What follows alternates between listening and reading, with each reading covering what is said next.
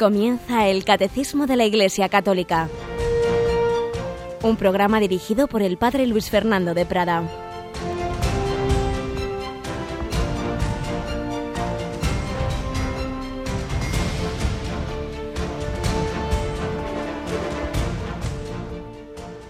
Un cordialísimo saludo, querida familia de Radio María. Aquí estamos un día más en este programa que a todos nos ayuda porque es la Iglesia la que nos enseña, es su magisterio, es su catecismo, ese resumen admirable de muchos años de trabajo, en realidad de muchos siglos, porque en el catecismo la Iglesia recoge todas esas fuentes de la revelación, la Sagrada Escritura, la tradición, donde están las enseñanzas de los que llamamos los santos padres, San Juan Crisóstomo, San Agustín, están las enseñanzas de los doctores de la Iglesia, como Santo Tomás de Aquino, de tantos santos como Santa Teresa o San Juan de la Cruz, está la liturgia, está el magisterio de los concilios, de los papas, y todo ello sintetizado admirablemente en aquella, aquella gran labor de años que dirigió el entonces cardenal Ratzinger y que aprobó el Papa Juan Pablo II. Una obra imprescindible en toda familia católica, en todo laico que quiera estar bien formado, que lo tiene fácil, mucho más que hace unos años, cuando tiene una duda de cualquier tema, pues he oído esto, lo otro, no me acabo de aclarar lo que ha dicho tal sacerdote, tal otro, cógete el catecismo, busca el tema y ahí lo tienes. Seguro que así lo hace nuestra compañera Yolanda. Buenos días, Yoli. Muy buenos días, padre. Tú llevas años pues ahí oyendo las explicaciones ya de varios directores y de Monseñor Munilla y seguro que se va aprendiendo mucho con esas explicaciones, ¿verdad? Sí, se va aprendiendo, sí, pero siempre se aprende algo nuevo. Claro que sí, eso nos pasa a todos. Yo mismo, pues viene bien el tener que preparar estas explicaciones porque uno va descubriendo muchos aspectos que, que no habías caído. Es una, una mina inexaurible, iba a decir en italiano, no sé ahora cómo se dice, inextinguible, bueno, da igual, dejémoslo, estas horas son un poquito complicadas para la mente. Pero vamos adelante con nuestro programa de hoy. Como siempre, vamos a empezar por algo sencillo, por un testimonio de vida que también es precioso, que es absolutamente histórico y que seguro que nos va a ayudar en el día de hoy.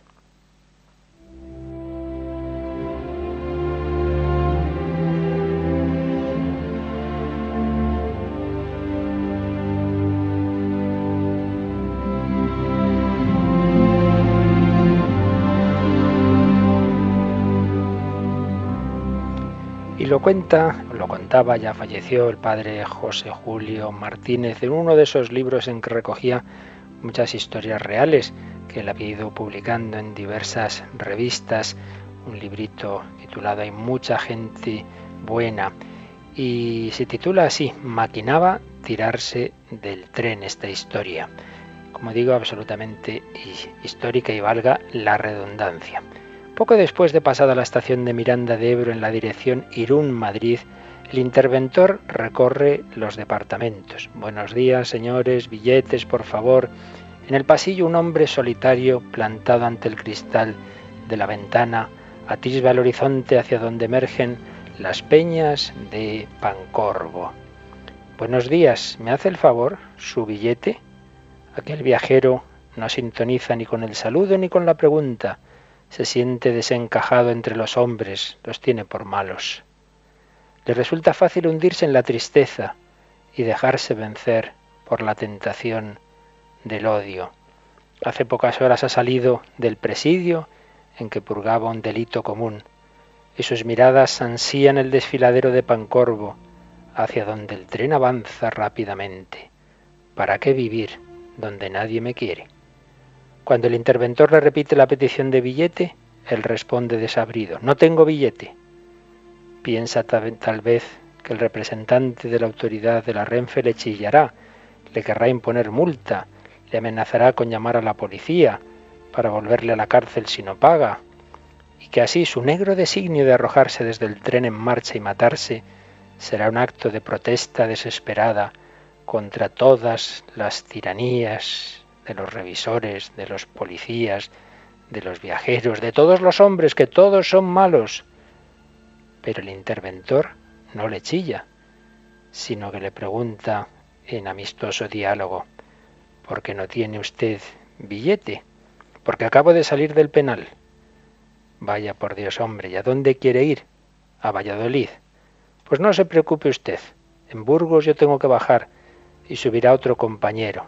Pero en Burgos mismo yo bajo con usted. Le compro billete en la taquilla y así puede continuar su viaje con toda tranquilidad.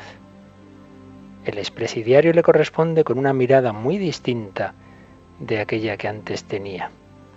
Y el interventor sigue diciéndole, seguramente estará usted sin comer. Eran casi las tres de la tarde. Sí, señor, estoy sin comer. Pues espere un poco. Al pasar por ese departamento anterior he visto una familia que empezaba a comer. Voy a pedirles un bocadillo. Se asoma al departamento. Aquí viene un viajero que acaba de salir de la cárcel y está sin comer. ¿Pueden darme alguna cosilla? Nada de darle, responde la señora, que venga y que coma lo que quiera. Pase, amigo, pase, venga a comer con nosotros. Tendremos mucho gusto en que nos acompañe. El hombre pasó y comió algo. Ya no miró más a las rocas de Pancorvo. Ninguno de aquella familia, que parecía muy feliz y muy unida, le preguntó por qué había estado en la cárcel. Y él empezó a pensar que no son malos todos los hombres. Y llegan a Burgos. El interventor ya está a la puerta del departamento, buscando al hombre para ir con él a la taquilla. Y mientras pasan por entre la gente del andén, comenta el viajero. Es una familia muy simpática. ¿Ha comido usted bien? Me alegro mucho. Sí, a mí también me parecieron muy bondadosos. Me han dado de todo lo que tenían ellos. Una vez comprado el billete para Valladolid, el interventor no se contenta con dárselo, sino que saca unas monedas y se las entrega diciéndole, cuando usted llegue a Valladolid necesitará autobús o taxi para ir a su casa. Tome esto con su billete y buen viaje. La emoción del escarcelado llega hasta hacerle sentir el empujón de las lágrimas. Con sus dos manos estrecha la que el interventor le tendía con el dinero y apenas logra pronunciar la palabra gracias. Ha sido a la barra de la portezuela porque el tren partirá pronto, le dice en un desahogo que se le imponía como necesario. Ya no me mato, señor. ¿Qué dice? Lo que oye usted. Yo me sentía expulsado de los hombres, sin amistad ninguna, sin creer posible que alguien pudiera quererme. Estaba decidido a tirarme del tren en marcha. Pero hoy usted ha sido muy bueno conmigo. Hoy he vuelto a vivir. Le aseguro que esta moneda que me ha dado no la gastaré para nada. No la cambiaré. Le pondré una anilla y una cadenita para llevármela siempre colgada y para que todos los días me recuerde que hay mucha gente buena.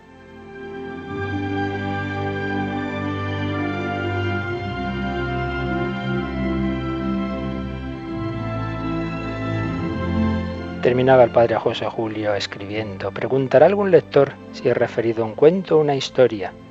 Pues pasé por Oña, en Burgos, y allí me lo contaron como el celebrante de la misa parroquial había relatado el caso. Y luego habló con el propio celebrante, un sacerdote amigo suyo, y le dijo que sí, que había conocido a los que habían participado en la historia. La enseñanza es clara. Muchas personas se desesperan, muchas personas caen en la maldad porque nadie les refleja el amor, porque nadie les muestra ese amor de Dios que quiere sacar lo mejor de nosotros mismos y ya en esa pendiente inclinada somos capaces de cualquier cosa, llegando incluso al suicidio. Pues piensa que un simple gesto de bondad, una sonrisa, un hablar con una persona, un preguntarle qué le ocurre, puede salvar una vida.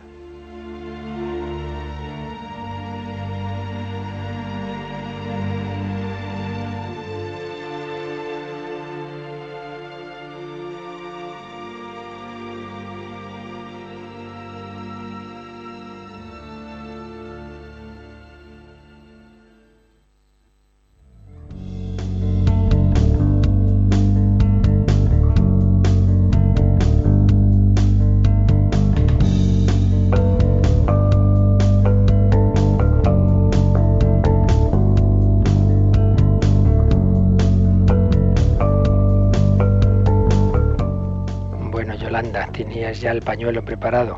Pues casi. ¿Verdad? verdad, sí. Y yo he vivido, he conocido historias semejantes. Recuerdo una vez en una estación de metro, pues un hombre también muy desesperado que me decía que solo quería llegar a volver a ver a su madre, la única persona decía que le había querido para luego morir. No había encontrado el amor, solo había encontrado palos en todos lados y no le parecía que valía la pena vivir. Por eso, el mejor apostolado, la mejor manera de mostrar a Dios y de mostrar un sentido de la vida, la nueva evangelización, es hacerlo con nuestros gestos de caridad, como nos enseña todos los días el Papa Francisco. Gestos de caridad que traducen a lo concreto cómo es Dios. El hombre puede amar porque es imagen y semejanza de Dios. Y el hombre puede razonar sobre Dios porque tiene una inteligencia que es también imagen de la divina. Y es esto de lo que hemos estado hablando los días pasados en este primer capítulo que hemos ya eh, acabado de la primera parte del Catecismo de la Iglesia Católica. Capítulo primero, el hombre es capaz de Dios. Con estos apartados, el deseo de Dios, el hombre desea a Dios.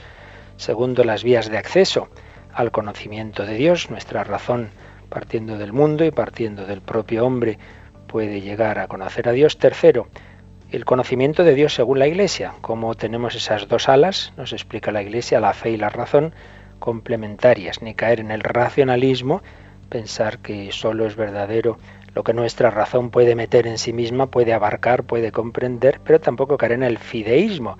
Simplemente Dios me ha dado la fe y ya está, y aquí no hay más que razonar. Y cuarto, ¿cómo hablar de Dios? ¿Es posible reflexionar y hablar sobre Dios? Para ello hace falta que haya una analogía entre Dios y el mundo. Esto, este cuarto apartado son cinco puntos que los vimos muy deprisa la última vez, por eso vamos a darles una pequeña vueltecita, sobre todo partiendo de las enseñanzas de nuestro Papa Emérito Benedicto XVI, que es un maestro en estos temas de fe y de razón. Primero, Yolanda, vamos a recordar lo que decía el número 39 para profundizar un poquito sobre él. Al defender la capacidad de la razón humana para conocer a Dios, la Iglesia expresa su confianza en la posibilidad de hablar de Dios a todos los hombres y con todos los hombres. Esta convicción está en la base de su diálogo con las otras religiones, con la filosofía y las ciencias, y también con los no creyentes y los ateos. Podemos dialogar sobre Dios porque la razón humana tiene capacidad para conocer a Dios, no para abarcarlo, no para meterlo en ella, porque Dios es infinito y Dios nos supera, pero sí para conocer en verdad, aunque sea con un conocimiento limitado y parcial, como luego nos dirán los siguientes números, pero sí un conocimiento verdadero. Y dice que esta convicción de esa capacidad de la razón humana está en la base de su diálogo con las otras religiones, con la filosofía y las ciencias, y también con los no creyentes y los ateos.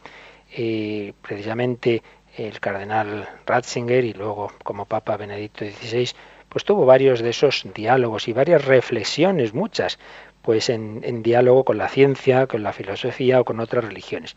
Y este es el tema que trató un famoso discurso que por desgracia un párrafo del mismo fue muy mal interpretado y como tantos ataques que tuvo Papa Benedicto XVI que le intentaron amargar el pontificado, pues este fue uno de los primeros cuando hizo una cita de lo que había dicho un emperador medieval y se tomó esa cita como si lo de defendiera al Papa, una cita en que se hablaba del Corán, etcétera, y era una lección magistral que pronunciaba en su país, en la Universidad de Ratisbona, el 12 de septiembre de 2006. Entonces ahí Papa Benedicto XVI recordaba un diálogo de un emperador bizantino, eh, Manuel II, con un musulmán. Entonces, claro, ahí se veía un tema muy importante, y es que para eh, ese, ese dialogante musulmán, Dios es tan, tan lejano, es tan trascendente, que no tiene nada que ver nuestra naturaleza con la suya. No podríamos, desde esos planteamientos, razonar eh,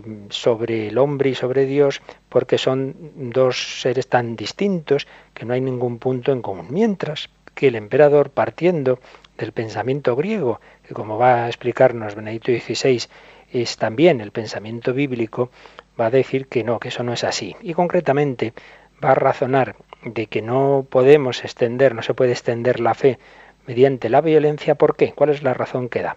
Porque no actuar, dice, según la razón, esa conversión mediante la violencia no sería razonable, el no actuar según la razón es contrario a la naturaleza de Dios. ¿Por qué? Porque la razón no es solamente algo que Dios que, está en el hombre, sino que precisamente está en el hombre porque refleja una razón infinita que está en Dios. Eh, desde ese planteamiento, no actuar contra, perdón, actuar contra la razón está en contradicción con la naturaleza de Dios. Y se preguntaba Benedicto XVI, ¿esa convicción de que actuar contra la razón está en contradicción con la naturaleza de Dios es solamente un pensamiento griego o es algo que vale siempre en cualquier planteamiento? Y decían que en ese punto se manifiesta la profunda consonancia entre lo griego, en su mejor sentido, y lo que es la fe según la Biblia.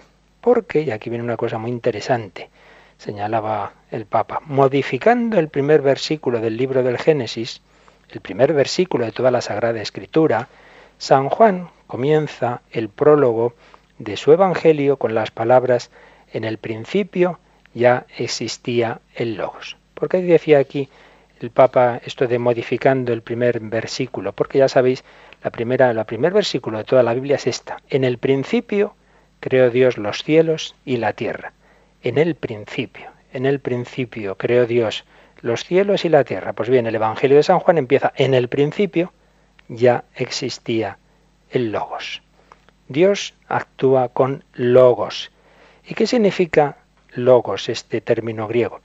Decía el Papa, significa tanto razón como palabra. Por eso recordaréis ese prólogo de San Juan a veces se traduce el verbo, el logos, se hizo carne, el verbo, la idea se hizo carne, o también la palabra se hizo carne. De hecho, en la tradición litúrgica actual dice la palabra se hizo carne, pero en la revisión que ha hecho la conferencia episcopal de la Biblia y que se irá poco a poco pasando en los libros litúrgicos, se ha vuelto a esa traducción más tradicional, el verbo, el logos, se hizo carne. Logos significa tanto razón como palabra, una razón que es creadora, y capaz de comunicarse, pero precisamente como razón. Por tanto, San Juan, recogiendo toda la tradición bíblica, que en esto pues se une con el pensamiento griego, nos dice que Dios tiene inteligencia, Dios tiene razón, razón infinita, por supuesto, una inteligencia infinita que además resulta que se ha revelado en el Nuevo Testamento como persona y una persona que se ha hecho carne. Por tanto, se trata decía Benedicto XVI en Ratisbona, del encuentro entre fe y razón, entre auténtica ilustración y religión. Por ello, no actuar con logos es contrario a la naturaleza de Dios.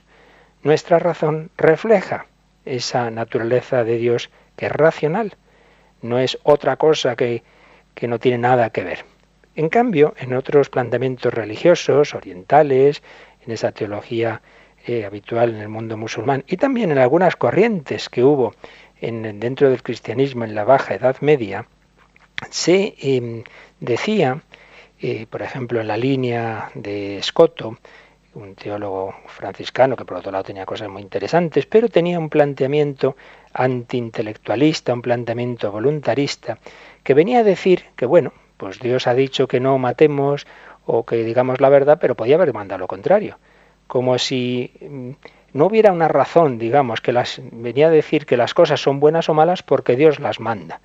Mientras que lo que afirma la enseñanza de la Iglesia es al revés, Dios las manda porque en sí mismas son buenas o malas. Dios no puede ir contra la verdad y contra el bien. Dios no puede de repente decir, pues hay que mentir, ahora todo el mundo, o hay que matar al inocente, hay que hacerlo. No, no, porque eso iría contra la verdad, contra la bondad. No puede ser. Esas corrientes tienen una imagen de un Dios arbitrario, que no está vinculado ni siquiera con la verdad y el bien. Y en cambio, nosotros, en la fe de la Iglesia, está esa convicción de que entre Dios y nosotros, entre su eterno Espíritu Creador y nuestra razón creada, existe una verdadera analogía, en la que ciertamente las diferencias son infinitamente más grandes que las semejanzas, pero existen las semejanzas, existe la analogía. Dios no se hace más divino por el hecho de que lo alejemos de nosotros con un voluntarismo puro, impenetrable. Dios podría en su voluntad mandar la mentira. Pues no, no puede, no puede. El Dios verdaderamente divino es el Dios que se ha manifestado como logos, como razón, como inteligencia. Es el Dios que ha actuado y actúa como logos lleno de amor por nosotros.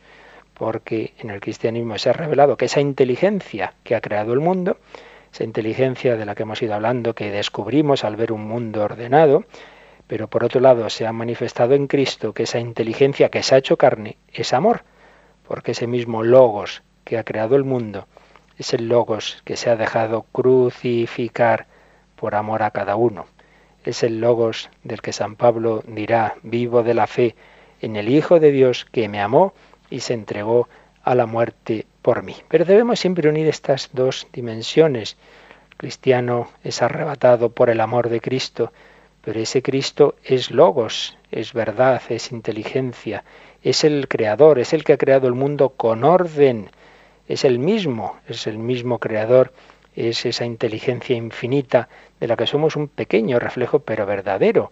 Nuestra razón refleja, de una manera pequeña pero real, la razón, la inteligencia divina. Y por ello podemos razonar sobre Dios y por ello podemos hablar con el no creyente y hacerle ver las razones para creer, porque Dios sí es infinitamente superior, pero no es completamente distinto a nosotros, hay un punto de encuentro.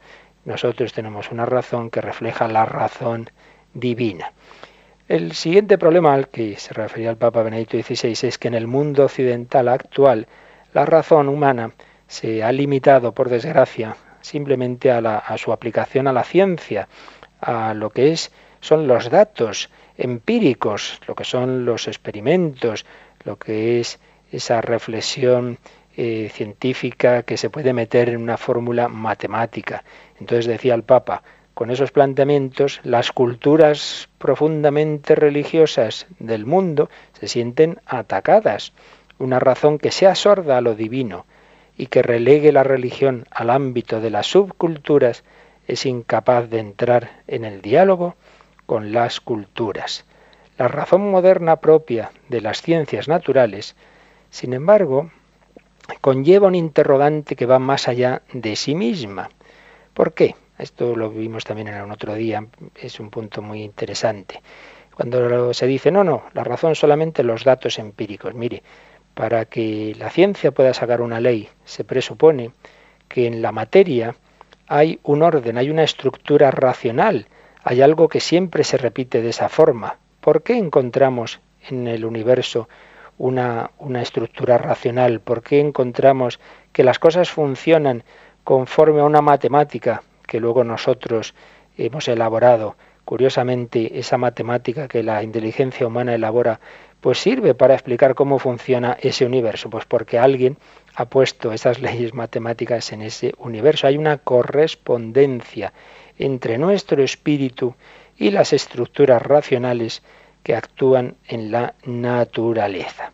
En fin, esto es un punto, soy consciente, un poquito elevado que seguramente alguna persona se ha perdido, no pasa nada. Ya dijimos que en estos temas hay algunos aspectos, un, para alguna persona puede quedar un poquito oscuros, pero también tenemos que ofrecerlos a aquellos que en el mundo más universitario, etcétera, pues les viene bien tener en cuenta estos datos que pueden leer con calma buscando este discurso del Papa Benedicto XVI del 12 de septiembre de 2006.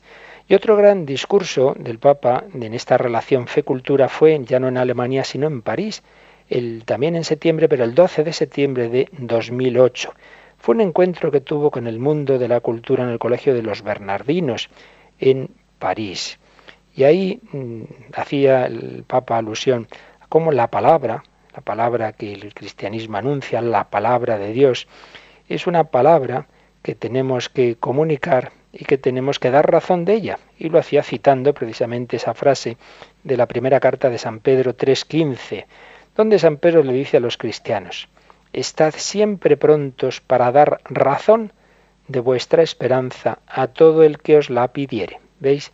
¿Por qué estos puntos del catecismo? ¿Por qué, ¿Por qué tenemos que saber razonar nuestra fe y no simplemente decir, no, no, yo lo creo porque he recibido este don? La propia escritura, el propio San Pedro nos dice que tenemos que dar razón de nuestra esperanza al que nos la pida. ¿Tú por qué crees en esto? ¿Por qué esperas en Cristo? Dar razón, que no es que me ha dado por ahí. Dar razón, es decir, logos. Dar logos. Y decía el Papa, el logos, la razón de la esperanza, debe hacerse apo logos, apología, es decir, debe ser respuesta, poder responder, poder dar un logos, apología, la apologética, es decir, hacer ver que nuestra fe tiene razones, que yo creo ciertamente por un don de Dios que me da la certeza, pero que ese don de Dios lo recibo en un alma racional, creada a imagen y semejanza de la inteligencia divina. Por ello, seguía diciendo el Papa en París, los cristianos de la Iglesia naciente no consideraron su anuncio misionero como una mera propaganda para que el grupo creciera, no, sino como una necesidad intrínseca derivada de la naturaleza de su fe. El Dios en el que creían era el Dios de todos. No es que mire a unos cuantos nos ha dado por aquí, ¿verdad? No, no, es que el Dios de todos, el Dios que ha creado el mundo, el Dios que es Logos, ese Dios se ha hecho carne y yo os lo anuncio a todos los que buscáis la verdad, a todos los que razonáis, a todos los que buscáis el verdadero sentido de la vida, os lo anuncio. El Logos, la inteligencia creadora, es el mismo que se ha hecho hombre, que ha nacido en un pesebre y que ha muerto en una cruz. El Dios de todos, el Dios uno y verdadero que se había mostrado en la historia de Israel y finalmente en su Hijo, dando así respuesta, la respuesta que tenía en cuenta a todos y que en el fondo todos los hombres esperan. La universalidad de Dios y la universalidad de la razón abierta hacia Él constituían para ellos, para esos primeros cristianos, la motivación y el deber del anuncio. Para ellos la fe no pertenecía a las costumbres culturales diversas según los pueblos, sino al ámbito de la verdad que tiene en cuenta todos. Quiere esto decir lo siguiente, de mucha actualidad. Muchos dicen, bueno, las religiones en el fondo son iguales. Entonces lo que pasa es que pues en, determinadas culturas de China, pues la religión es de tal tipo, en Japón de tal otro, en Arabia de tal otro, y en Occidente, bueno, pues la que se ha extendido más es el cristianismo, pero bueno, más o menos, pues qué más da. Todas vienen a, a expresar el sentimiento religioso del hombre. Pues eso no tiene en cuenta que eso sí es mirando de abajo arriba, es decir, el hombre que busca a Dios. No tiene en cuenta que Dios ha buscado al hombre, que Dios ha hablado al hombre, que Dios se ha revelado en toda esa larga historia que nos recoge la Escritura, en toda esa revelación a Abraham, a Moisés, a los patriarcas, a los profetas, en esa revelación que culmina en su Hijo. Eso no está en ninguna otra religión realmente eh, creíble con, e histórica, no mítica, que Dios se ha hecho hombre, que ha habido un hombre llamado Jesús de Nazaret que ha dicho, el que me ve a mí, ve al Padre, yo soy el camino, la verdad y la vida un hombre que perdona pecados. ¿Quién puede perdonar pecados más que Dios? Pues mira, coge al paralítico, le dice, coge tu camilla y echa a andar. ¿Qué es más fácil decir tus pecados quedan perdonados que decir, coge tu camilla y echa a andar? Mostrando así que el que puede hacer un milagro, que solo Dios es el mismo que puede perdonar pecados, que también es solo Dios. Solo Jesús se pone a ese nivel divino y por eso cuando llega el momento decisivo en que el sumo sacerdote le pregunta, bueno, acabemos, ¿eres el Hijo de Dios, sí o no? Tú lo has dicho. Y veréis al Hijo del Hombre venir entre las nubes del cielo, que era una expresión de, divina, las nubes representan lo divino. Ha blasfemado, Jesús se le condena por ponerse a ese nivel de Dios. Eso no es una religión más, eso es la afirmación de alguien que ha bajado del cielo el Padre me ha enviado y que ha mostrado sus credenciales, claro, cualquier loco puede decir yo soy el Hijo de Dios, pero que ha mostrado sus credenciales divinas en esa vida y doctrina sobrehumana, en esos milagros que ningún hombre ha hecho, cuando le han preguntado a veces a otros fundadores de religiones, bueno, pues ¿hace milagros? No, no, no, solo Dios. En cambio Jesús los hacía no por hacer el espectáculo, que nunca hacía eso, sino simplemente o bien en respuesta a la necesidad humana, al dolor humano, como la resurrección de la hija de Jairo, o bien, y sobre todo, precisamente para mostrar esas credenciales de su divinidad, como en el gran milagro que hizo justo antes de la pasión, al resucitar al azar. Todo esto es razonable, todo esto son razones. Podemos hablar de Dios a los demás, porque esto no son simplemente sentimientos, esto no son simplemente eh, algo que yo siento en mi corazón, sino algo verdadero, algo sobre lo que puedo y debo razonar. Es el sentido de todo este capítulo que hemos terminado, pero al que queríamos insistir un poquito con estas palabras tan bellas y tan profundas, a veces un poquito difíciles de seguir, del Papa Benedicto XVI. Desde esta fe en el Señor tenemos que hablar a los demás de Él, tenemos que evangelizar porque, como nos ha dicho el Papa en ese discurso en París, no se trata de propaganda de que te metas en mi grupo, sino que lo que anunciamos sabemos que es para todos los hombres, porque Dios es el Dios de todos, el Logos creador es el Logos que se ha hecho carne para todos los hombres. Vamos a pedir al Señor que sepamos vivir en Él, sepamos anunciarle, sepamos decir a todos que están hechos para ese que hemos conocido, para Jesucristo, nuestro Redentor. Bye.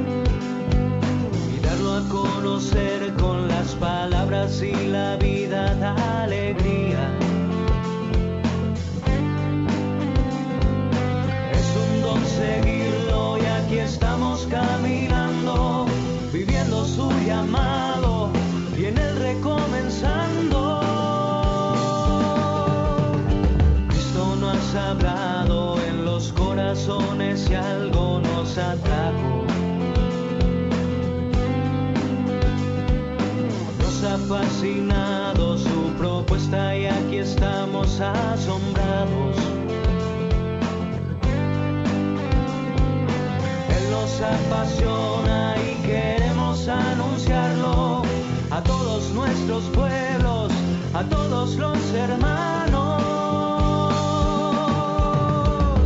Caminemos con Jesús para dar vida a los pueblos, somos sus discípulos y Él nos hace misioneros para que todos los pueblos tengan vida. En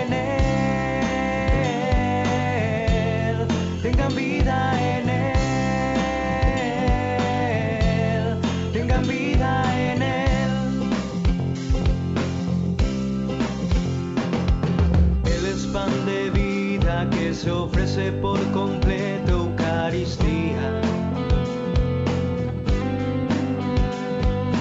El quien nos congrega y nos llama a ser su cuerpo, ser iglesia. Él es quien nos une y nos hace hombres nuevos para ser servidores, llevando su evangelio.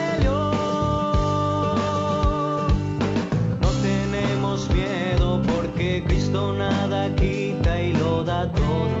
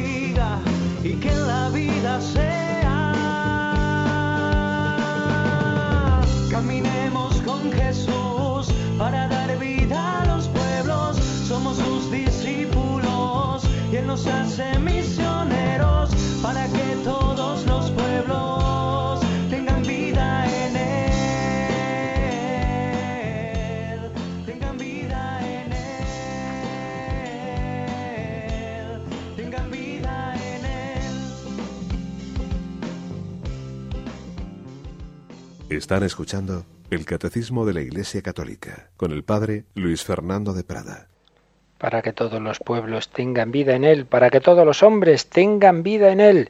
Todos los hombres estamos hechos para Cristo, lo sepamos o no.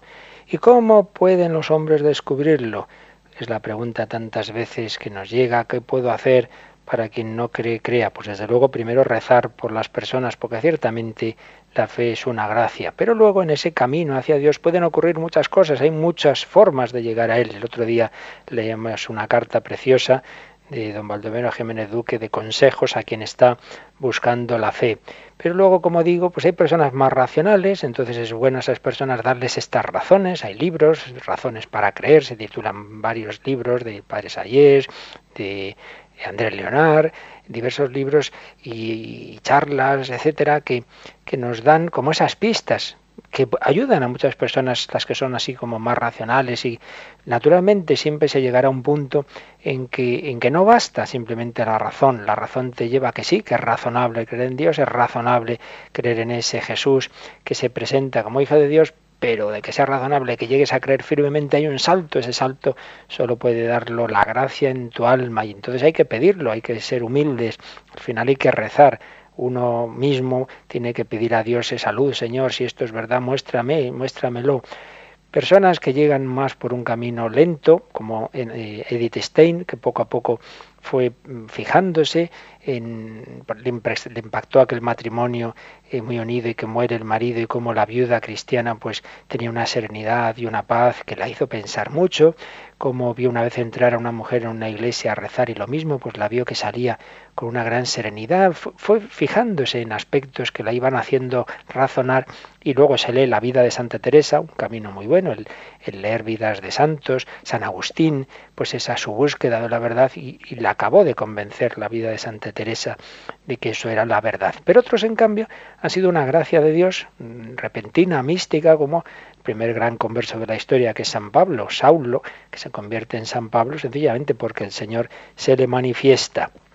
Y este fue el caso de André Frosar. Habíamos leído también o resumido hace unos días el de aquella mujer eh, rusa que vive, Tatiana Goricheva, pero vamos a decir dos palabras hoy de André Frossard, que ya falleció, fue amigo de Juan Pablo II, pero falleció en 1995. Había nacido en 1915 en, en, Francia.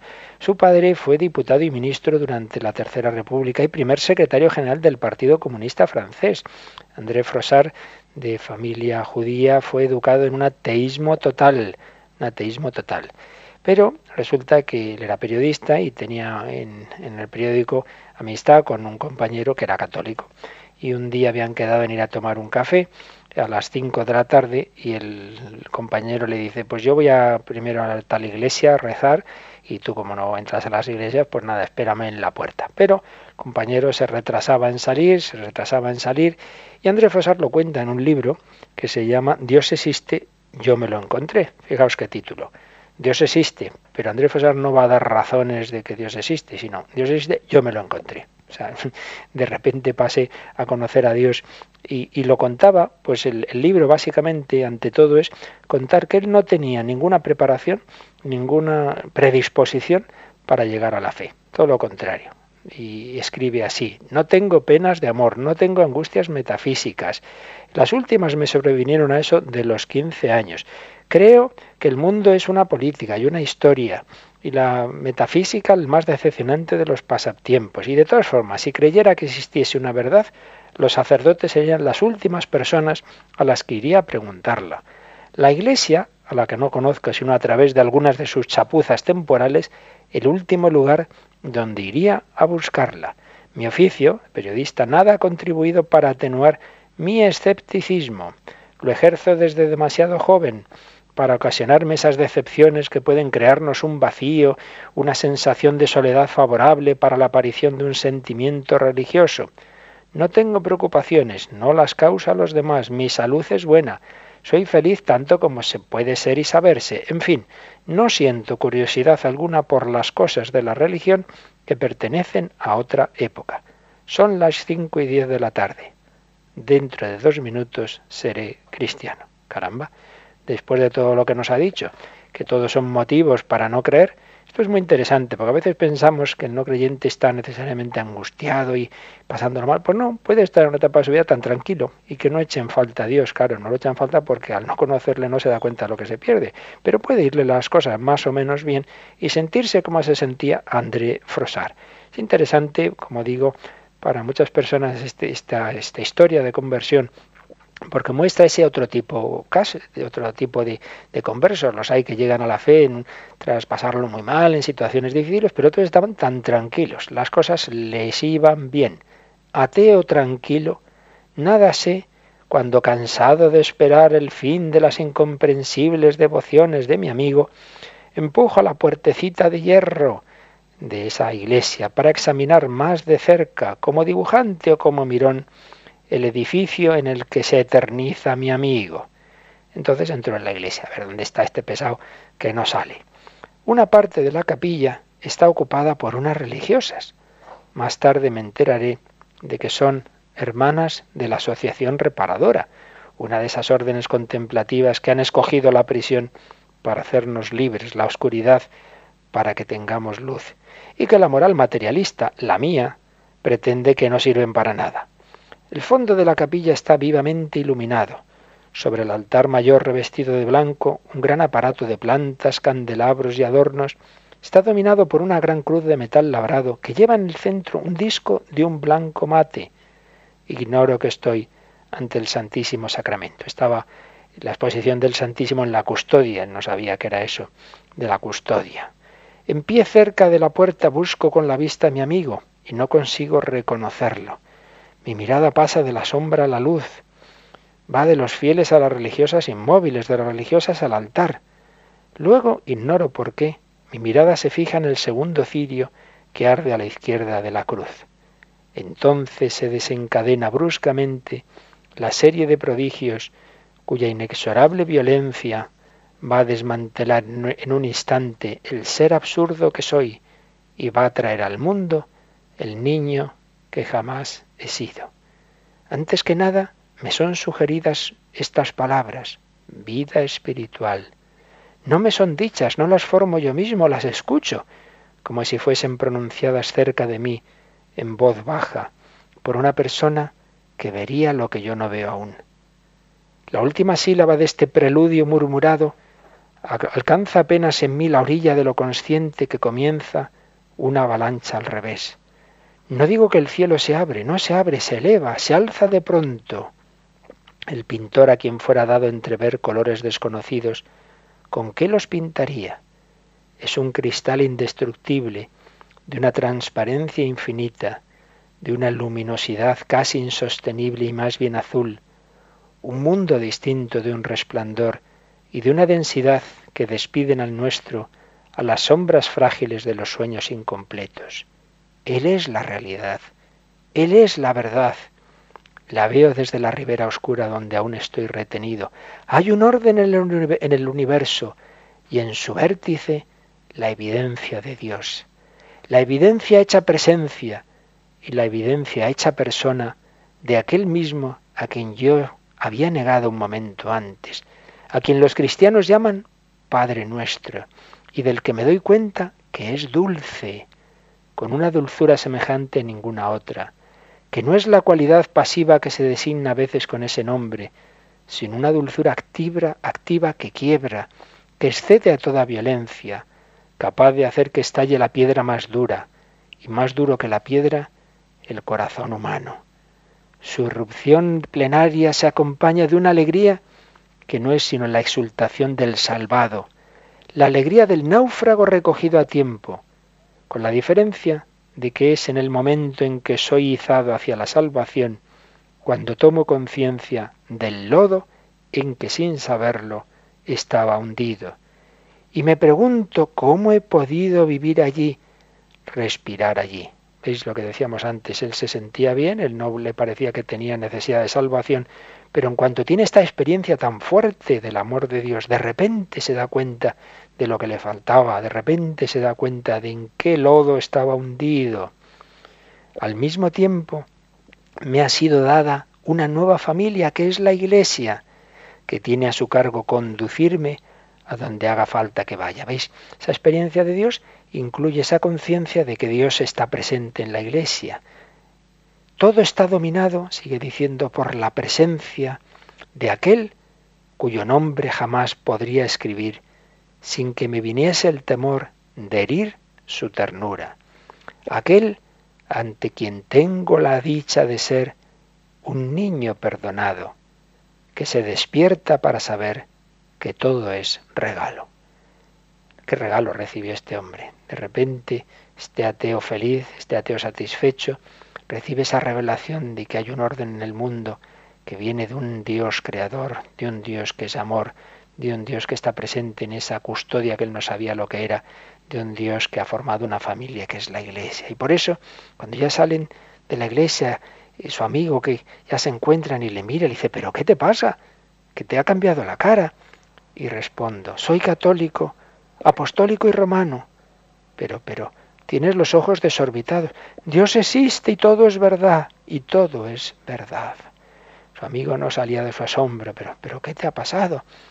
Y cinco minutos después van a ese café en la plaza de San Andrés y dice, observaba a los viandantes que caminaban sin ver y pensaba en su maravillado asombro cuando hicieran el hallazgo que yo acababa de hacer, seguro de que lo mismo les sucedería antes o después. Me divertí anticipadamente con la sorpresa de los incrédulos y de los que dudaban.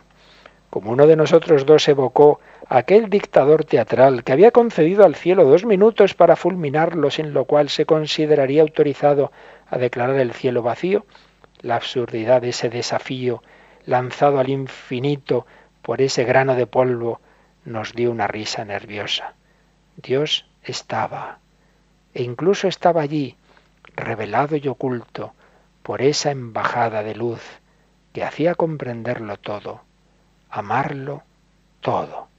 ¿Qué puedo hacer yo si el cristianismo es verdadero, si hay una verdad, si esa verdad es una persona que no quiere ser incognoscible, una persona que quiere ser conocida? André recibió un aluvión de luz que dice que le duró un mes esa sensación. Cada mañana volvía a encontrar esa luz, esa dulzura que nunca olvidaría. Una gran dulzura. Le avisaron que eso no duraría siempre, que había recibido la fe con el sentimiento, que el sentimiento pasaría y quedaría la fe. Y así fue. Y así fue. Pero, dice, ya lo que ya había encontrado el camino, un sacerdote le preparó para el bautismo, claro, no estaba ni bautizado, Dice, lo que me dijo de la doctrina católica lo esperaba y lo recibí con alegría. La enseñanza de la Iglesia era cierta hasta la última coma.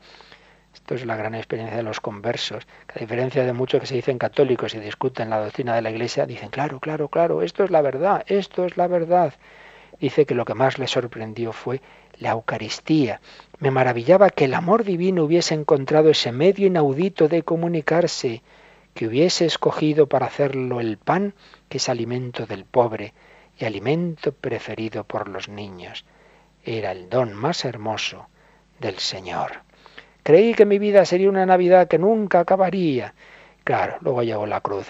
Fijaos, nos viene a decir, dos veces se abatió sobre mi hogar el sufrimiento más grande que puede infligirse a los seres humanos. Los padres me comprenderán, ya se entiende. Perdió a dos hijos.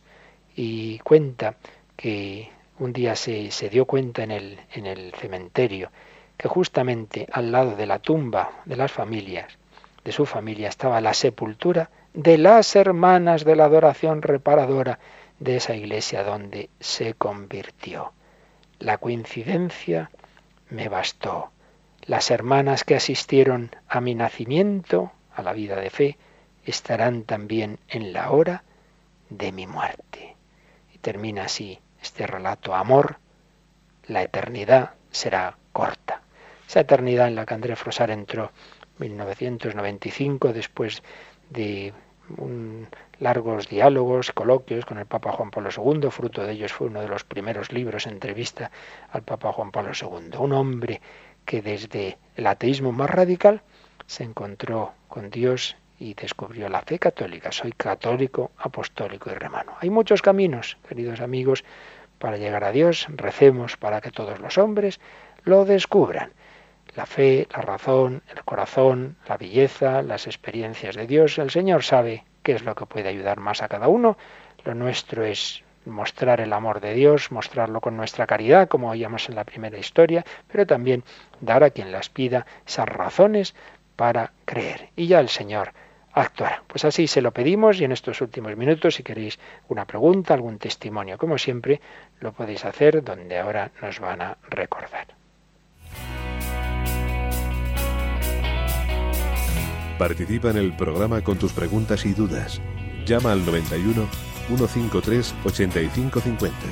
También puedes hacerlo escribiendo al mail catecismo arroba radiomaria.es. Catecismo arroba radiomaria.es.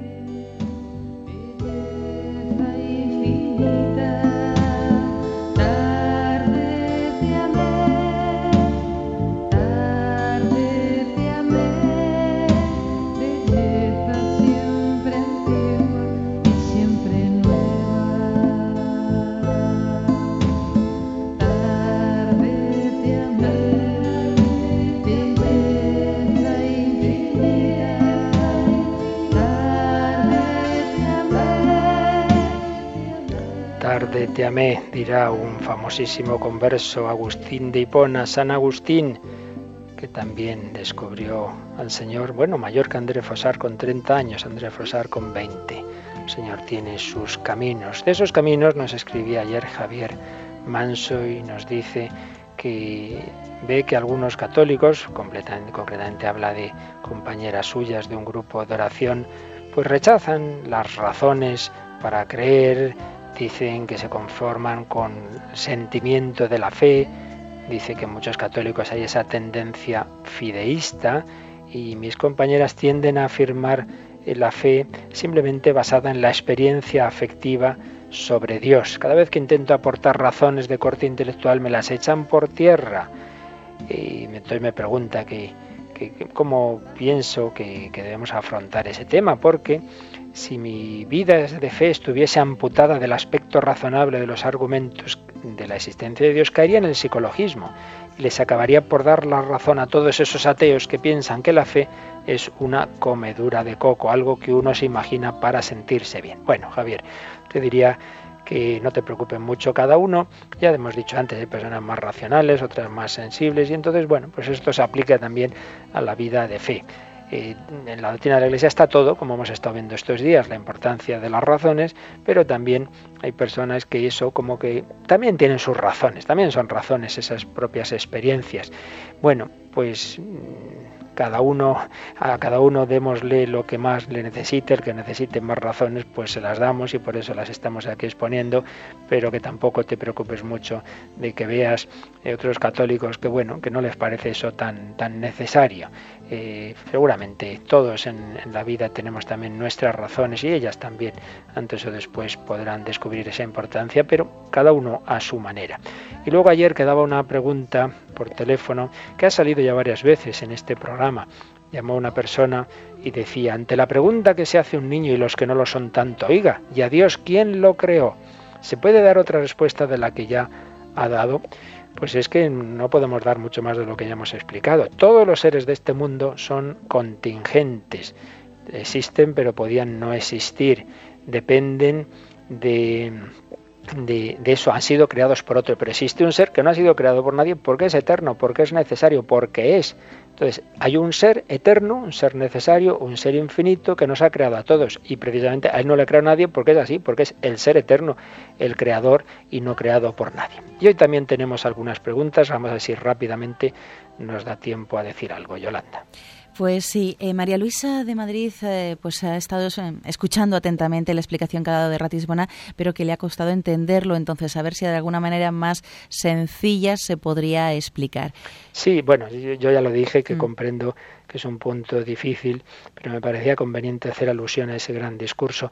En dos palabras es que hay una, que claro que sí, Dios es muy distante, infinitamente distante de nosotros, pero a la vez eh, hay una analogía, hay una semejanza entre Dios y el hombre, y eso nos permite eh, hablar de Dios, eso nos permite razonar, y eso nos hace ver que todo lo que es conforme a la razón, verdadera, la auténtica razón verdadera, viene de Dios, viene de la naturaleza de Dios. Y por tanto, no podemos aceptar planteamientos supuestamente religiosos que digan, pues Dios puede mandar algo contra la razón, una cosa absurda o una cosa inmoral, porque Dios hace lo que quiere. Pues no, Señor, Dios no va contra la razón, Dios no va contra la verdad, Dios no va contra la bondad.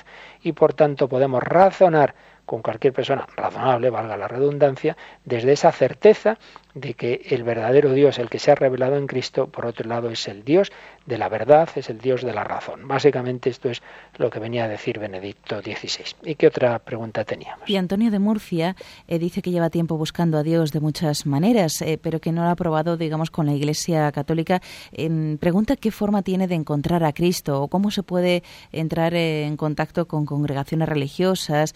Em, bueno, dice que todavía no se siente lleno y que, que está buscando. Me parece muy interesante y me alegro muchísimo de esta pregunta. No sé si no soy yo esa carta que leíamos el otro día de don Baldomero Jiménez Duque que daba como unas pistas y, y, yo le diría, en efecto, por un lado esa oración condicional, pues que él entre en una iglesia y diga, Señor, si es verdad que tú estás ahí como, como dice la iglesia, ayúdame, ilumíname, por un lado a ese nivel personal, ¿verdad? De oración. Pero hombre, el ideal, claro, depende ya el detalle concreto de a quién acudir, donde viva, yo ahora mismo no sabría decirle, pero, mm, por ejemplo, escuchar, escuchar a algún sacerdote en su predicación y decir, oye, pues yo creo que con esta persona quizá me pueda eh, dialogar, me pueda entender y, y, directamente intentar hablar, tener ese diálogo con alguien que por un lado vea formado, por otro lado, pues, pues que sea fácil ese diálogo con él y que le pueda ayudar como como me ha pasado a mí en tantos diálogos con universitarios, pues que te sepa escuchar y que te sepa ir dando pistas. Y puede llegar un momento en que pueda dar un paso decisivo, el paso que dio Carlos de Foucault también en esa su búsqueda, cuando el sacerdote, precisamente con el que hablaba, un gran amigo, el padre Ubelín, le dijo, confiésate, pero padre, sí, si no tengo fe, no, no, tienes más fe de la que te parece, confiésate. Y fue precisamente al confesar cuando se le, se le iluminó pues esa fe que le quedaba una pequeña llamita ahí desde su infancia y esa llamita, la confesión, digamos, sopló sobre ella, luego comulgó y bueno, pues rebrotó la fe. Muchas historias muy bonitas que podríamos contar de personas que eso, volviendo a, ese, a la iglesia, primero con una oración personal, con un diálogo y luego incluso llegando al paso del sacramento, cuando el sacerdote con el que uno haya podido ir hablando se lo aconseja, pues, pues ha, ha experimentado esa fe eh, que en el fondo de su alma. Eh, sería buscar allí, pues donde, donde, vivas, pues eso, estar un poquito atento y, o preguntar a alguna persona que, que, tenga contacto con algún grupo donde haya sacerdotes, etcétera, y pues alguno pues en que, en que vea que sea fácil ese, ese diálogo. Pero a seguir adelante, a seguir esa búsqueda, el que busca encuentra, sin ninguna duda, encontrará a nuestro amigo, al Señor, porque el Señor también le busca a él. Y se nos ha ido el tiempo volando y ya mañana vamos a entrar en el segundo capítulo del Catecismo. Ya no es el hombre que con su razón busca a Dios, sino Dios al encuentro del hombre. Dios se ha revelado. Así que si queréis eh, realmente profundizar en ello, ya sabéis que el ideal es que os leáis antes el catecismo, que os leáis el número 50 o 51, que os lo leáis y mañana lo explicamos. Pedimos al Señor su bendición para este día. La bendición de Dios Todopoderoso, Padre, Hijo y Espíritu Santo, descienda sobre vosotros. Que paséis un buen día.